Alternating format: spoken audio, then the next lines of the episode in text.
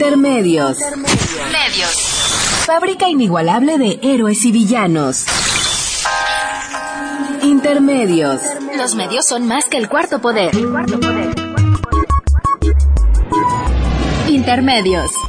Con Tania Rodríguez y Juan Manuel Valero.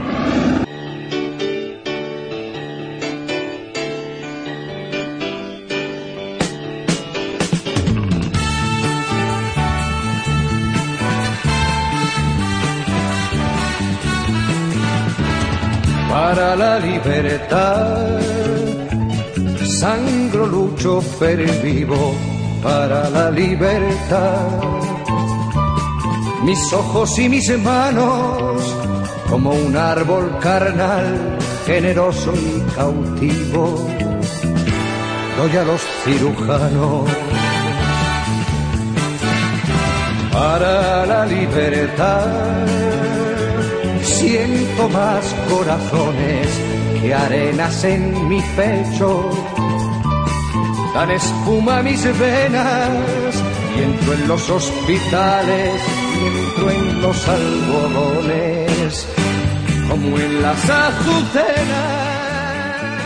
Bienvenidos a Intermedios, hoy jueves 19 de marzo del 2015. Los saludamos Tania Rodríguez privilegio de poderlo hacer a través de los micrófonos de Radio UNAM. Nuevas piernas crezcan en la.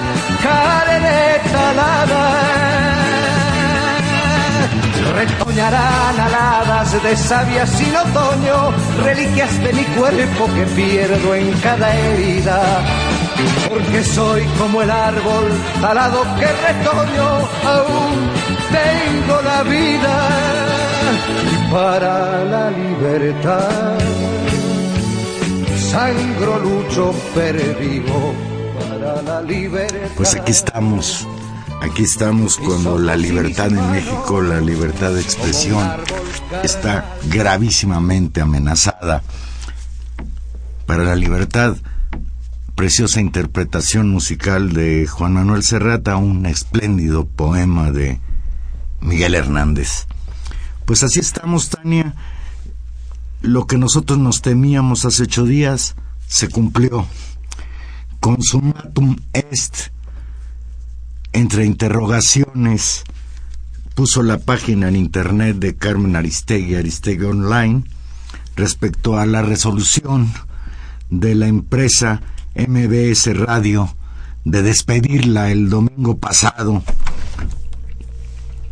y desde entonces, no sé tú, Tania, yo tengo un terrible problema de ayuno informativo en radio y televisión. Claro, sufro una depresión grandísima, te lo he de confesar.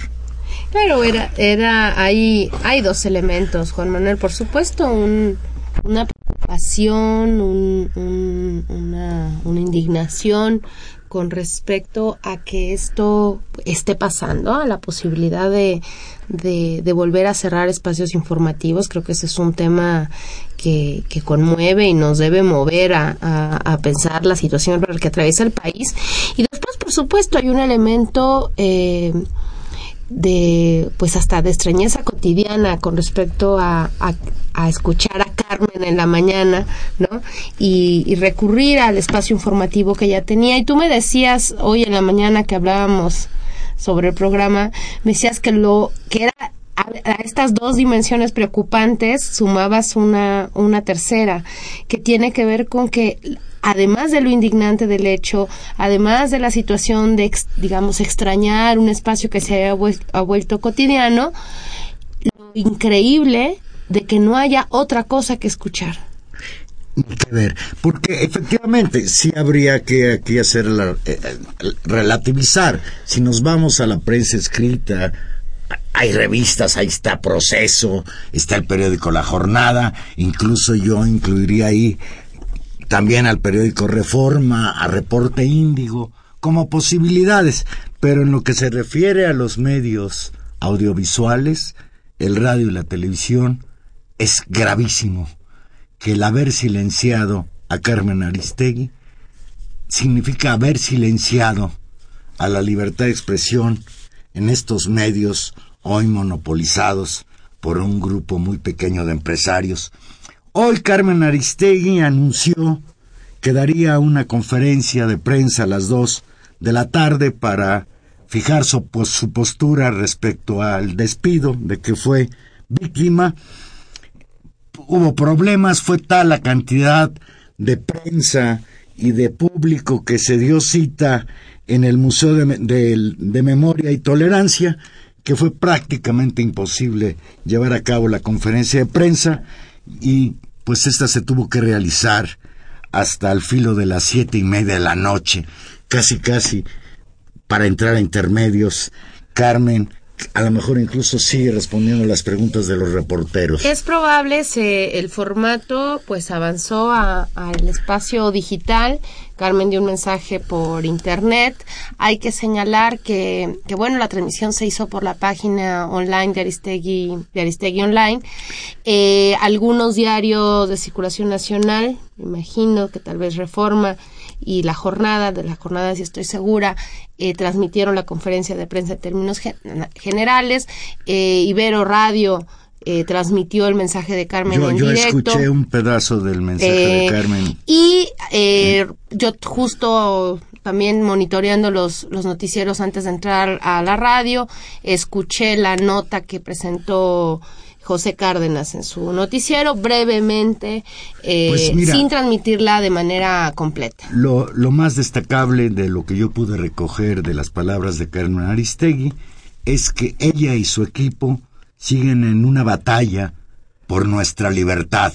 Y cuando Carmen Aristegui se refirió a nuestra libertad, hizo hincapié en que no se refiere solo a su libertad como comunicadora, sino a la libertad de todos nosotros de gozar de las posibilidades de la información, de gozar del derecho a la libre expresión, que está, por cierto, consagrado por la Constitución mexicana.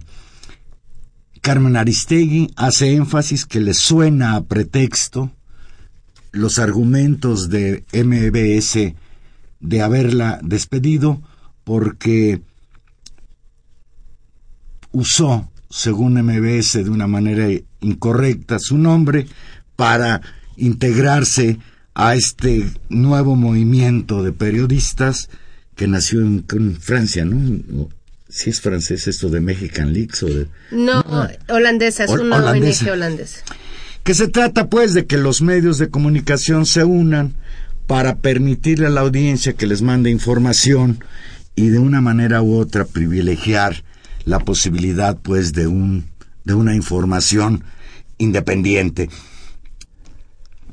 Hizo hincapié en que le parece absurdo que todavía no lo entiende que hayan despedido a sus dos compañeros Daniel Izárraga e Irving Huerta cuando en cualquier otro país a estos excelentes periodistas los hubieran premiado por el reportaje sobre la Casa Blanca que sin duda en los últimos años es el reportaje más logrado, más importante, que muestra en toda su amplitud los niveles de corrupción que existen entre la clase política mexicana y que en este caso involucran al presidente de la República, Enrique Peña Nieto, a su esposa, Angélica Rivera, al secretario de Hacienda, y Crédito Público Luis Videgaray. Y dos elementos, Tania, que comento para que tú también des tu opinión. El primero es que Carmen Aristegui le da otra oportunidad a MBS. Recapaciten, les pide y los llama a una junta a tener una reunión el próximo lunes en el que pueda haber la posibilidad de que la familia Vargas reconsidere su postura, que ella y su equipo estarían dispuestos a regresar a MBS siempre y cuando se mantengan las condiciones del contrato preexistente y se reintegre desde luego a todo el equipo.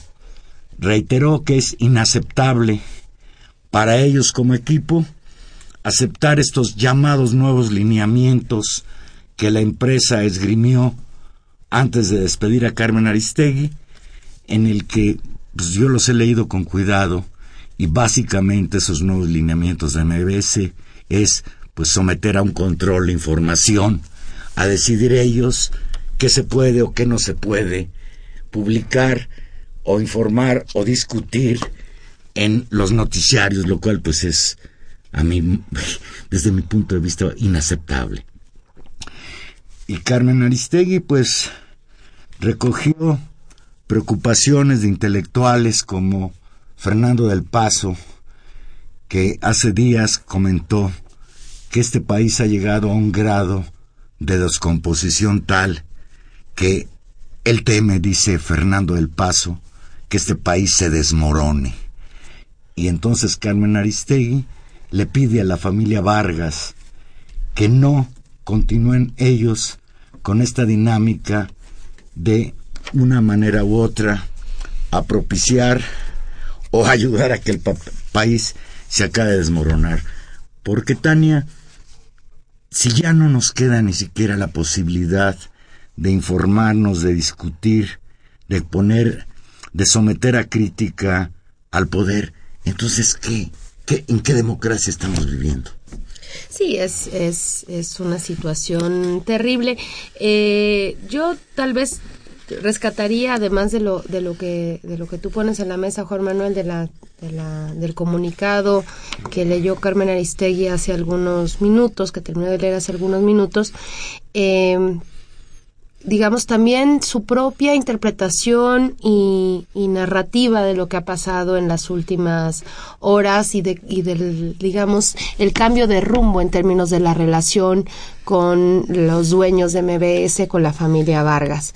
En primer lugar, ponen el vuelve a se mantiene en el dicho con respecto a que esto es una especie de pleito artificial que no había ningún tipo de tensión previa eh, entre, ella entre ella y la familia, que las cosas iban funcionando bien, que estaban cosechando en términos de prestigio, audiencia, eh, premios y, en términos de valor periodístico, pues el fruto de un trabajo de seis años, que en esa relación y en ese convenio de construcción institucional habían propiciado la creación del Ombudsman, la creación de mecanismos de mediación, la creación de la unidad eh, de investigaciones especiales y que todo eso era una era producto de esta productiva digamos relación y de esta alianza y que eso está ahí. Eh, llama la atención por tanto, y, lo dice de esa manera, que en ese ambiente de cordialidad y cooperación que, que, era en el que estaban,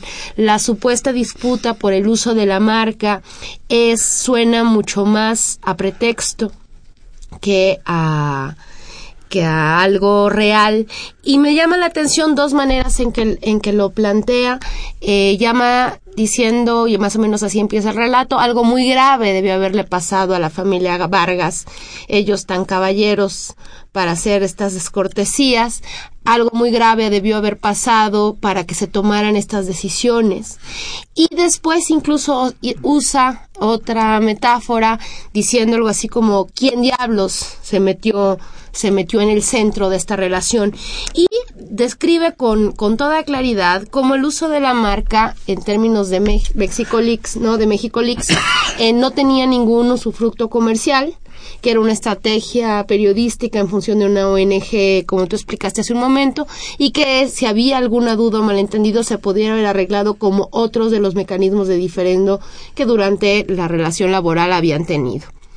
Eh, justamente como eso no alcanza para ello, explica un segundo momento de una escalada en el conflicto que tiene que ver el primero es el uso de la marca, el segundo tiene que ver con eh, el despido de los dos periodistas, ¿no? Y, eh, y siendo esto también como una escalada absurda, ¿no? Volviendo a decir que estos dos periodistas, en lugar de ser despedidos, deberían de haber sido reconocidos por haber encabezado eh, la investigación del reportaje más importante de los últimos años del periodismo mexicano, ¿no? Eh, después de dice eso, establece el tercer momento digamos, de la escalada del conflicto. Y el tercer momento de la escalada del conflicto es justamente la publicación de los lineamientos eh, editoriales que efectivamente centralizan y constituye y construyen una especie de sensor con respecto a los mecanismos institucionales, dejando, digamos, eh, el ámbito de la investigación y de la propia producción editorial mucho más sesgada y mucho más controlada. Y a eso suma un cuarto elemento. En términos de ya metidos en ese conflicto, ya dadas las cosas a donde se dejó el último día en la transmisión eh, por medios electrónicos, ¿no? Su salida del aire el viernes pasado. Y, eh, y el anuncio el domingo del fin de la relación laboral, anuncia incluso, bueno, o, anunció hoy, que el mecanismo que ellos tenían establecido como otros de los mecanismos contractuales para establecer una especie de mediador en caso de conflictos no había sido atendida. Entonces denuncia estas cuatro, digamos, escaladas y pone en el centro su absoluta eh, sorpresa con respecto a esta escalada solamente comprensible en el marco, y cito otra vez sus palabras, en el marco de qué diablos pasó en el centro, qué, qué diablo fue y se metió ahí. Bien, pues finalmente Carmen Aristegui, antes de responder a las preguntas de los reporteros, señaló que si no logran hacer recapacitar a la familia Vargas y retornar a su espacio noticioso, noticioso en MBS, desde luego que ella y su equipo seguirán dando la batalla. Y concluyó, hasta aquí nuestro mensaje, allá va una piedra a la luna. Imagina tú tirarle una piedra a la luna, pues es como esperar que se hiciera el milagro. Yo estoy de acuerdo contigo, Tania, creo que Carmen Aristegui también lo tiene claro, que es prácticamente imposible que haya una reconsideración por parte de la llamada familia Vargas.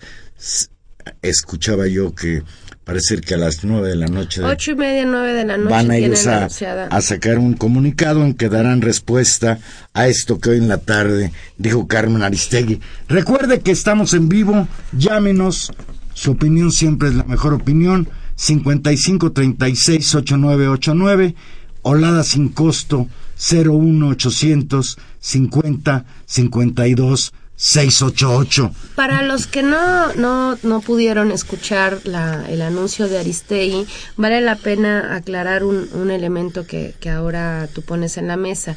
Esta cuestión de, de, seguir la lucha, creo que, lo, creo que está ahí en términos de, en, en dos dimensiones. Por un lado, efectivamente, poner en el centro que de lo que se trata aquí es del respeto al ejercicio del periodismo libre y a la libertad de expresión. Eso por un lado.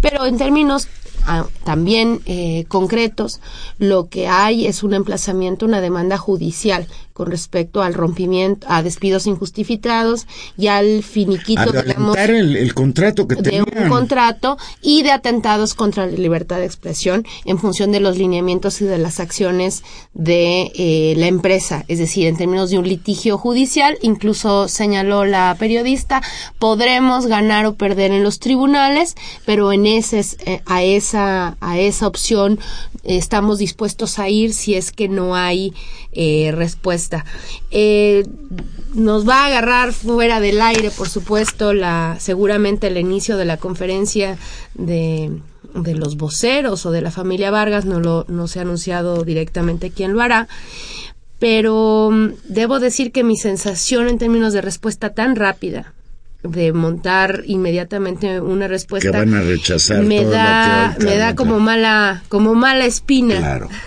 eh, si ellos fueran a pensarle si aceptaron o no el compromiso la cita de lunes pues no tendrían por qué responder a las nueve de la noche, le podrían pensar un poquito más. Y si fueran a responder que sí, porque ha habido un cambio de posición, creo que en todo caso no hubieran esperado a una conferencia de prensa tan dura, absolutamente dirigida a ellos por parte de, de Carmen Aristegui. Pues mira, Tania, a mí me resulta inverosímil que Multivisión haya lanzado esta embestida contra Carmen Aristegui, que le ha dado, entre otras cosas, una audiencia que no tenía. Hoy por hoy el noticiario de Carmen Aristegui era el auditorio el, el, noticiario más escuchado en todo el país. Carmen Aristegui le dio a Multivisión no solo audiencia, no solo ganancias económicas muy grandes por los patrocinios que implicó su noticiario, sino lo más importante, le dio credibilidad a esa empresa. Al correr, al despedir a Carmen Aristegui, prácticamente Noticias MBS apagó el switch. Hay múltiples manifestaciones en las redes sociales de gentes que incluso han dejado de seguir a MBS Noticias en las redes sociales, que incluso están planteando cancelar sus contratos con Dish, al que estaban contratados para poder ver por televisión el canal 52, el noticiario de Aristegui. Y desde luego lo más grave, yo lo quiero resaltar y subrayar, nos han sometido a un régimen de abstinencia informativa desde el lunes.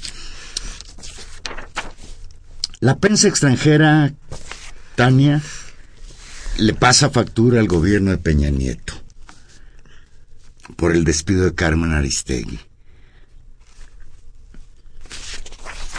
En The Guardian, el periódico, este, este importante periódico inglés, se tituló eh, la nota, despiden a la periodista líder en México en un país de abundante corrupción, criminalidad y abuso.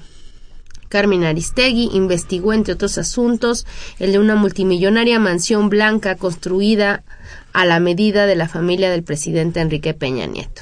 Por su, por su parte, eh, la misma tarde del 16 de, de marzo, el lunes pasado, The Financial Times, este diario británico también, leo textual, Carmen Aristegui ha tallado una carrera como la más provocativa periodista de radio y televisión, irrumpiendo con historias acerca de del conflicto de interés que, involucran casas lujosas y redes de prostitución entre los jefes de los partidos políticos.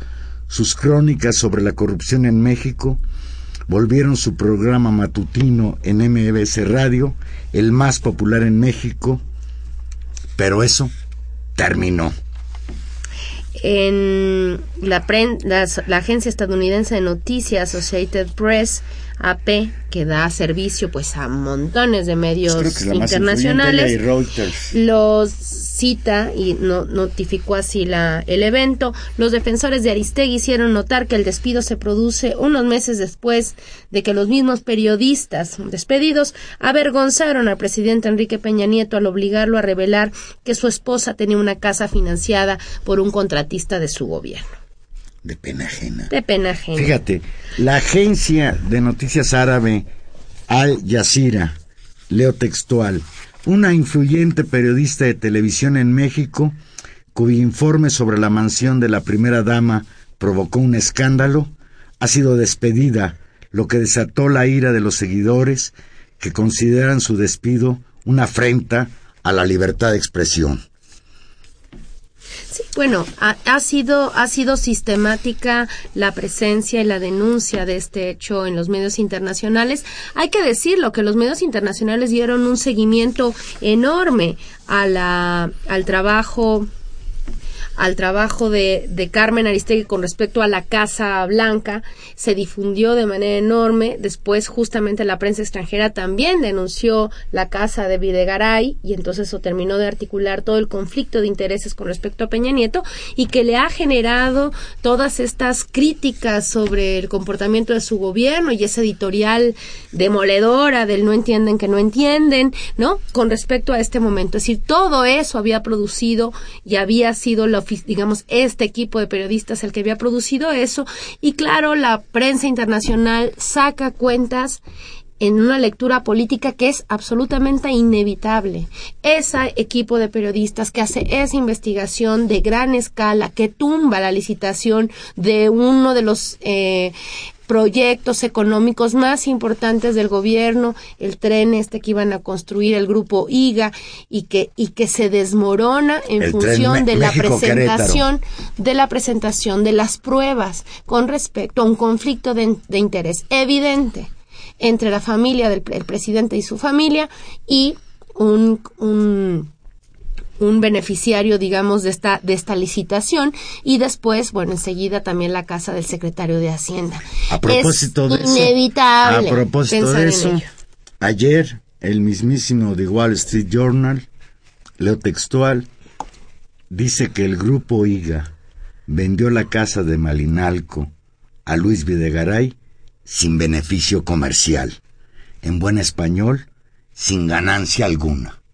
Lo que significa es que, ¿a cambio de qué? ¿A cambio de que tú le vendes una casa en la que no ganas y quizás hasta pierdes a un empresario, pues a cambio de jugosos contratos? Y ahí están también como prueba documental los jugosos contratos del grupo IGA cuando el señor Peña Nieto era gobernador del Estado de México y Luis Bedegaray trabajaba con él. Y bueno, pues no lo estamos diciendo nosotros, Tania lo está diciendo, en este caso, la prensa extranjera. El martes, el martes el gobierno federal tuvo que salir a dar su punto de vista respecto a la problemática entre Carmen Aristegui y MBC Radio. El secretario de Gobernación afirmó que el diferendo entre la empresa y la periodista Carmen Aristegui es un conflicto entre particulares, que es deseable que se resuelva. Leo textual, es deseable que este conflicto entre particulares se resuelva para que la empresa de comunicación y la periodista sigan aportando contenido de valor a la sociedad mexicana. Y añadió, el gobierno de la República ha respetado y valorado permanentemente el ejercicio crítico y profesional del periodismo y seguirá haciéndolo con la convicción de que la pluralidad de opiniones es indispensable para el fortalecimiento de la vida democrática del país. Pues señor secretario de Gobernación, si esto fuera así, yo no lo definiría, si yo fuera el secretario de Gobernación, como un problema entre particulares, porque va en prenda no Carmen Aristegui, sino la violación a un derecho constitucional, el derecho a la libertad de expresión, a la libertad de información que tenemos todos los mexicanos. Y cuando el secretario de Gobernación dice que es un problema entre particulares, se está lavando las manos.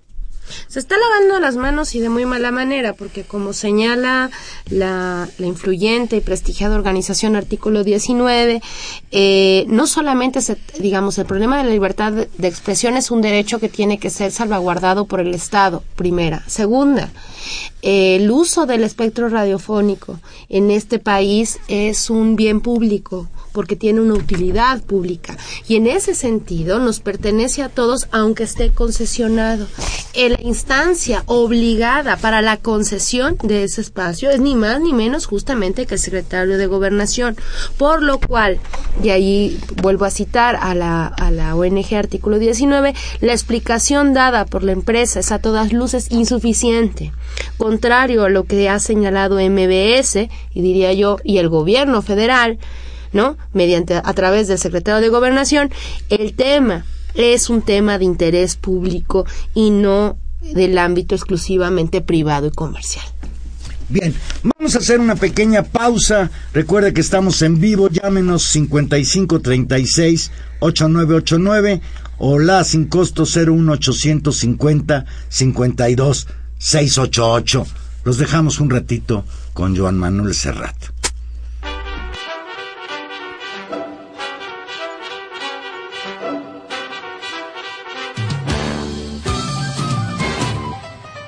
Probablemente en su pueblo se le recordará como cachorros de buenas personas que hurtaban flores para regalar a su mamá y daban de comer a las palomas.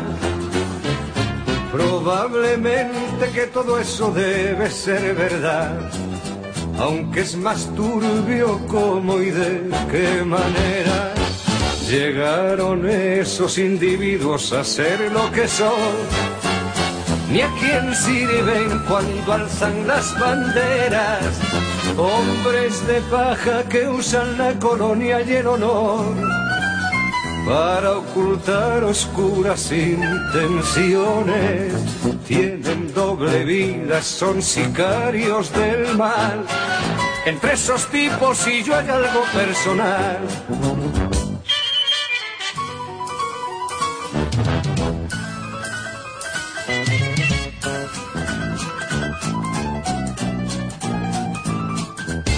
Rodeados de protocolo, comitiva y seguridad. Viajan de incógnito en autos blindados, a sembrar calumnias, a mentir con naturalidad, a colgar en las escuelas su retrato. Se gastan más de lo que tienen en coleccionar espías, listas negras y arsenales. Resulta bochornoso verles fanfarronear. A ver quién es el que la tiene más grande. Se arman hasta los dientes en el nombre de la paz. Juegan con cosas que no tienen repuesto. Y la culpa es del otro si algo les sale mal entre esos tipos y yo hay algo personal. Entre esos tipos y yo hay algo personal. Excelente canción de Serrat, entre ingenua e irónica, como es Serrat. Pues irónica más bien, ¿no? Al contrario. Yo creo que es muy irónica. Dice Sofía López de Venustiano Carranza, en la casa ya no oímos MBS ni la TV. Es preocupante que nos quiten a quienes nos informan, de verdad. Rosalía Montoro Soto de Venustiano Carranza también. El goce de la libertad de expresión lo tenía cada día, pero ahora ando triste porque en mi país se pierde la libertad cada día más. Sí, hay un síndrome de tristeza entre todos los que pues despertábamos con Carmen Aristegui literalmente y ahora pues nos mantenemos en la oscuridad. Francisco Mendieta de Tultitlán, todos los que pensamos diferente debemos mantenernos con la mentalidad positiva. El mal que invade al país es una célula cancerígena. Debemos mantenernos a pesar del dolor. Pues habría que extirpar ese cáncer que de corrupción, de impunidad y de autoritarismo que invade al país. Maridalia Castro de Álvaro Vergón, boicot para todos los productos y marcas que se anuncien de 6 a 10 de la mañana en MBS. Además, hacerte saber a estas, em, hacerles saber a estas empresas que hasta que dejen de censurar seguirán siendo, volverán a ser confiables. Me comentabas algo en la pausa que crees que es importante señalar. Esta llegada a la... ¿Qué es? A la comunicación social de la presidencia un señor apellido Sánchez, sí, que eh, casualmente antes trabajaba como abogado para MBS. Sí, justo lo, lo destaca incluso eh, The Economist, esta, esta importante revista, y dice, el despido de Carmen Aristegui se produjo pocas semanas después de que el señor Peña promovió, a Eduardo Sánchez, ex abogado de la empresa MBS, para ser responsable de comunicación del gobierno. MBS Radio niega enfáticamente cualquier vínculo y, bueno, el gobierno pone este conflicto en el marco de un tema comercial y entre particulares, pero yo creo que ahí hay un elemento importante y creo que no tenemos no tenemos no tenemos los elementos eh, de prueba enfática para decirlo pero creo que cuando Carmen Aristegui hoy en su dura conferencia de prensa decía eh, quién diablos se metió en esto, quién redactó los lineamientos, quién y con qué lógica se articuló esta estrategia de desplegados y de rompimiento, eh, digamos, transformando la relación. Creo que se refiere a una intervención claramente desde arriba. En, el curso de la conferencia de prensa, por supuesto, le preguntaron si consideraba que esta, este rompimiento se debía con, eh, se tenía que ver con la publicación justamente del reportaje sobre la Casa Blanca. Y dijo mm, algo así, ¿no? Eh, lo dudó un momento y dijo, no lo sé, pero lo sospecho. ¿No? Es decir, creo que en la eh, no hay no hay mucho espacio para ello. Ahora te diré algo. En el lejano lejano caso que no fuera así, los más interesados en resolver el problema sería justamente quién paga el costo político de esta decisión, que digamos más allá del costo comercial de MBS, es una pequeña empresa de medios, es el gobierno federal y es la figura de Enrique Peña Nieto y es el secretario de gobernación y es este gobierno el que está pagando el costo de este descrédito. Así que si no lo fueron, si ellos no fueron, en el caso que no hayan sido, deberían de mover todas sus estrategias políticas y todos sus recursos para solucionar este comillas diferendo entre particulares.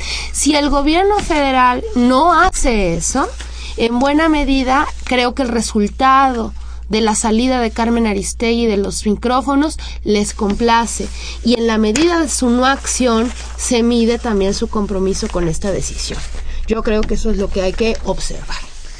Pero mira, Tania, hay un hecho que prácticamente, sí, claro, no tenemos las pruebas para decir que incluso redactaron los lineamientos en, en las oficinas de prensa de Los Pinos, pero el solo hecho de que el golpe más fuerte que se da antes de correr a Carmen Aristegui, literalmente la corrieron el domingo, el despedir a los periodistas Daniel Lizárraga, por cierto, es colaborador de la revista Proceso, formado en las filas de Julio Scherer, y al excelente periodista Irving Huerta.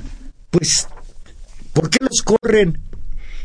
Si ellos fueron, y reconocido por Carmen Aristegui, los que llevaron el trabajo, el peso de, esta, de, este trabajo de investigación periodística que llevó a revelar el escándalo de la llamada Casa Blanca del señor Peña Nieto.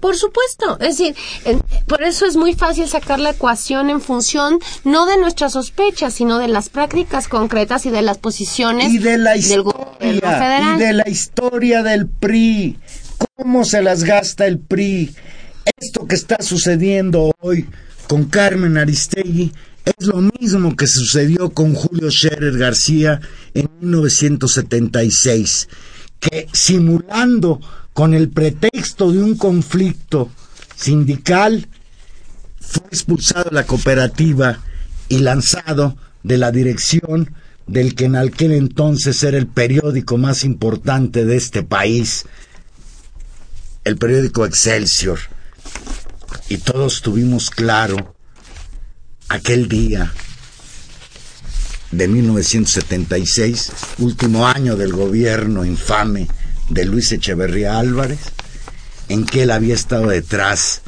de el golpe a Excelsior. Yo no tengo pruebas, no soy detective, pero estoy convencido de que detrás de la decisión de los señores Vargas de correr a Carmen Aristegui, quitarle el micrófono a la periodista más importante de este país, está necesariamente el gobierno federal. Yo no tengo la menor duda. Bueno, y si, si esa es nuestra hipótesis con respecto al pasado, con respecto a, a, los elementos eh, que están en la mesa con respecto a las reacciones y acciones de todos los actores que han estado involucrados en esto, eh, me parece que entonces estamos ante un escenario muy complicado porque, y ahí me regreso, aunque no me gusta hacer ficción, pero pues no nos queda otra y como nos volveremos a ver y a escuchar hasta dentro de ocho días, pues hay que pensar las cosas que están pasando ahora, que tiene que ver con eh, lo que va a decir o cómo va a reaccionar la familia Vargas. Recordemos todos que la familia Vargas, digamos, se echó para atrás en, en el 2011 con el tema de Calderón eh, yo el, tema del borrachazo de Calderón. Eh, yo creo que hay un cálculo, incluso si esto es así y la hipótesis de la presión del gobierno está en esos términos, un cálculo de que eso podría pasar y en este nuevo escenario dudo que suceda.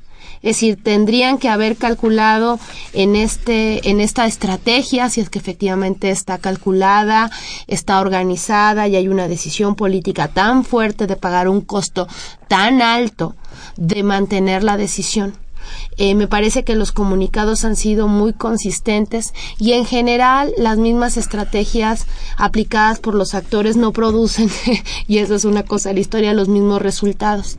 Y yo creo que en todo caso, entonces, tendremos que imaginar eh, todos nosotros, porque efectivamente la lucha por la libertad de expresión es una lucha de todos nosotros, tendremos que imaginar qué estrategias y en qué condiciones tenemos que eh, enfrentar esta lucha en un contexto mucho más complicado que en el que estábamos en el 2011. Mira, dice Leticia Robles, que nos llama de Gustavo Amadero, dice, MBS tenía el sueño de tener su canal de televisión a cambio de correr a Carmen. Ya veremos cómo ese sueño se hace real. Eso pues empieza a manejar también de ¿Por qué ese cambio radical de un día para otro? Carmen Aristegui en la conferencia de prensa que dio y decía con extrañeza, dos días antes estuve con ellos en una reunión que tenemos los directivos de MBS y los periodistas que trabajamos en los noticiarios ahí, y todo era cordialidad entre Alejandro Vargas y yo, y de repente de un día para otro, este enojo inexplicable que lleva pues a la salida de Carmen. Mira, Tania, hay algo que es más importante que Carmen Aristegui, la sociedad mexicana. Y dice Aleida Calleja en un espléndido artículo en La Silla Rota, el, artículo se llama La sociedad pierde. Voy a leer dos pasajes de este artículo de Aleida Calleja que le da una dimensión más, más allá de Carmen Aristegui al problema. Este pequeño episodio como en 2011, al que tú hacías referencia con Felipe Calderón, cuando igualmente surgió un diferendo por la pregunta de la periodista sobre el supuesto alcoholismo del expresidente Felipe Calderón, nos lleva a los problemas de fondo que tenemos en nuestro país sobre la libertad de expresión. ¿Por qué esa reacción desmedida por parte de MBS, de los Vargas, ¿Por qué pagar ahora el gran costo social que tendrá ante la opinión pública, ante su audiencia, que es la base de su éxito? En menos de dos días se juntaron más de cien mil firmas apoyando a la periodista. Si la razón es solamente el enojo de los dueños por el uso de su marca, el pago de la factura parece muy alta, parece corresponder a eso sí la razón, como muchos manifiestan, son las presiones que está haciendo el gobierno de Peña Nieto, que tiene como vocero precisamente a Eduardo Sánchez, ex colaborador de MBS. Estaríamos ante una gravísima censura propia de una dictadura, de un autoritarismo que pone en vilo nuestra frágil, democracia. Y ese es el problema de fondo. Y yo creo que el incluso siguiendo tu, tu, tu el, la, la, argumentación de Calleja, incluso diría que el problema de fondo está en el párrafo que ahora me permito leer yo. Dice, porque hay que decirlo claro, y yo ahí coincido absolutamente en el escenario negro en el cual estamos. Después de este espacio mediático, no parece posible que Carmen pueda estar en otro. Puesto que el reducido grupo de los dueños de los medios electrónicos, el oligopolio radiofónico y hasta ahora el duopolio televisivo, tiene la capacidad de cartelizarse para vetar un grupo de periodistas independientes incómodos. Los medios públicos nacionales siguen la odiosa beta oficialista, por lo que no se atreven a tocar con el pétalo de una rosa de, la crítica al gobierno. Y no parece que las nuevas cadenas nacionales de televisión digital vayan a hacerlos por los perfiles históricos de sus nuevos dueños alineados al discurso oficial. ¿Te imaginas a Carmen Aristegui trabajando con los Olegarios Vázquez o con los Aguirre de Radio Centro? Y, y, y este... Que son los que corrieron a Gutiérrez Vivo, por cierto. Claro.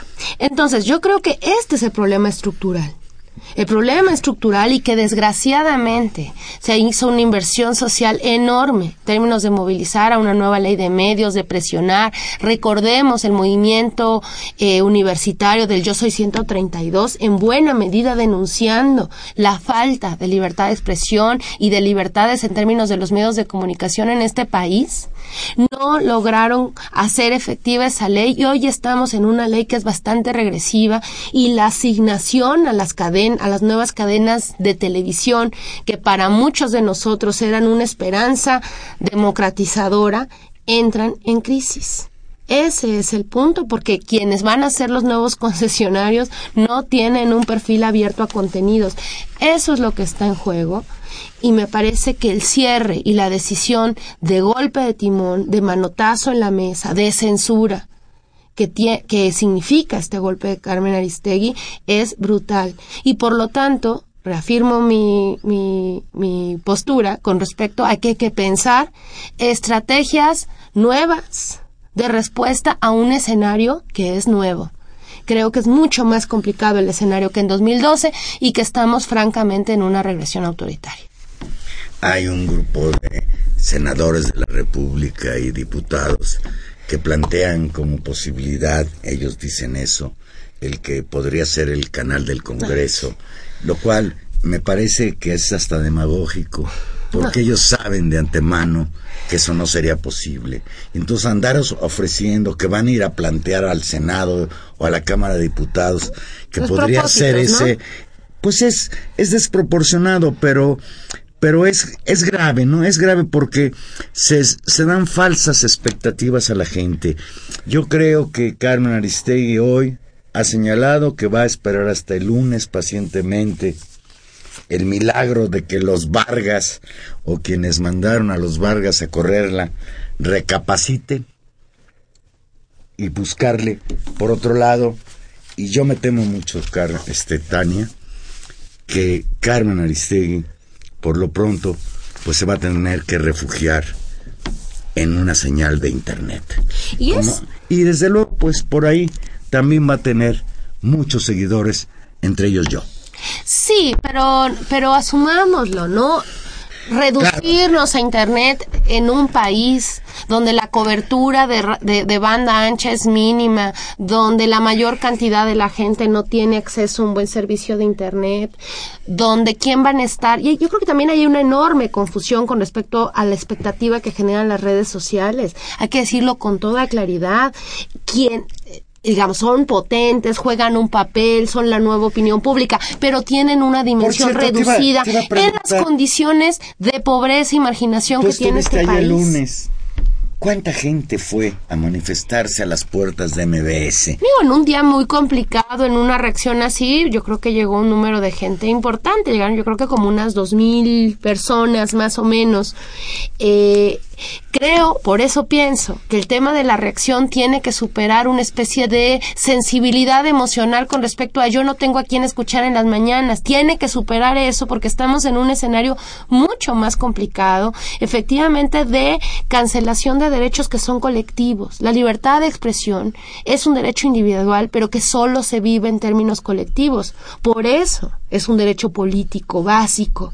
Y eso es lo que yo creo que tenemos que poner en el centro en una en un contexto realmente muy complicado, Valero, y entonces el, el, el movimiento, la sociedad civil tiene que pensársela muy bien con respecto a eso. Incluso la opción de Internet podría ser movilizadora y, y de otro tipo si, si no solamente se deja que el medio sea pasivo Este momento exige no simplemente una relación escucha oyente, exige un compromiso ciudadano que va más allá de eso, porque la situación yo creo que sí es grave. Y sobre todo, pues, en la situación que ve el país, sumido en una profunda crisis económica, todos los días vienen noticias del extranjero siempre, de cosas absurdas como que ahora el señor Gavino Antonio Fraga Peña, uno de los jefes de la campaña del 2012 del presidente de México Enrique Peña Nieto, es investigado en España por supuestas operaciones ilícitas, publicó el martes pasado el diario español El Mundo. El periódico citando fuentes policíacas señala que Fraga Peña coordinador territorial de compromisos de campaña y miembro del equipo que ganó las elecciones generales en 2012 que llevaron a la presidencia Peña Nieto, está siendo investigado por posibles operaciones ilícitas en el Banco Madrid. Y esto pues nos vuelve a traer al asunto de la manera en que llegaron al poder los que hoy nos están cerrando las puertas en todos los sentidos incluidas las puertas de la libertad de expresión. Se viene el problema de la nueva ley de aguas, que se quiere privatizar, que se quiere racionar aún más el agua a los consumidores. La guerra del agua, Tania, es una guerra que se puede poner muy complicada en este país. Y desde luego, pues hará falta Carmen Aristegui como un medio que solía tocar con puntualidad, con veracidad y con valentía estos temas, estos temas que le sacan ronchas al poder. Preferiríamos pensar ingenuamente que es un asunto de los Vargas y Aristegui, pero estamos convencidos de que es un asunto de un gobierno que ha elegido la vía del autoritarismo, de violentar los derechos fundamentales de la población, en este caso el de la libertad de información y la libertad de expresión. Claro, y en la libertad de, lo que como ahora se llama de las audiencias, que es finalmente nuestro derecho a estar informados, a opinar, a tener eh, estos elementos. Creo que ha habido, creo que justamente el espacio de Carmen Arcega con las, con las innovaciones que había construido eh, eran una buena señal de, maduración de, de, proyectos de hacer periodismo en un país, eh, digamos que es uno de los países que más asesina a periodistas. Es, digamos, ese es nuestro escenario. Eh, y al respecto vale la pena una mención que tal vez es eh, que es necesaria porque es justa un reconocimiento al trabajo del Ombudsman de MBS que, que es una, una institución importante para, para normalizar y para reglamentar y para dar cauce a los intereses de las audiencias y de la relación de las audiencias con los medios, que habla de una relación dinámica entre escuchas y, y locutores, entre los que producen contenidos y los que las escuchamos. Creo que me parece un ejercicio súper sano, justamente en la protesta del del lunes pasado hubo un comunicado general de los ombudsman en general de los medios de comunicación que todavía son muy poquitos los que tenemos en los medios mexicanos como para defender nuestra opinión como radio escucha. MBS era una instancia muy importante y me parece que se ha portado a la altura de las circunstancias eh, esta figura. Ojalá que esta figura de los ombudsman y de los defensores de las audiencias no sean también una víctima más de esta hondonada eh, autoritaria eh, en términos de su eh, pues de su minimización porque justamente no van a poder cumplir la función de garantizar nuestros derechos y de garantizar nuestras opiniones. Las cien mil firmas que se entregaron se le entregaron a él diciendo queremos los que escuchamos los escuchas de, de Carmen Aristegui queremos que vuelva a la radio. De eso se trata y que es otro de los mecanismos realmente de construcción de la democracia. Ojalá también no se vaya eh, este experimento también eh, se ponga en crisis y sea también una víctima más de esta de esta situación. Pues de lunes a martes llegaron a lanzarse 267.500 tweets repudiando el cese de Aristegui en MBS y la mayoría de esos tweets advertía que Peña Nieto está detrás de este brutal atentado contra la libertad de expresión. Ya nos vamos, ya nos vamos muy tristes, muy tristes porque ya no vamos a poder oír en algún tiempo a Carmen Aristegui. Y de verdad, no hay nada más que oír en los medios electrónicos, la radio y la televisión privadas, comerciales, monopolizadas. Muchas gracias, estuvimos con ustedes hoy. En los controles técnicos, don Humberto Sánchez Castrejón. En la producción, Gilberto Díaz. Y en los micrófonos. Se, me estoy ahogando, Juan Manuel. Te estás Tania Rodríguez. Espero sobrevivir al, al agobio. No, bueno, pues, vamos todos por la libertad de expresión. Y Juan Manuel Valero, que el único momentito de dicha que he tenido esta semana fue el triunfo del Heredianos de Costa Rica frente al odioso América por tres goles a cero. Y eso a mí sí me dio mucho gusto. Perdón por, por la dilación futbolística. Ya nos vamos.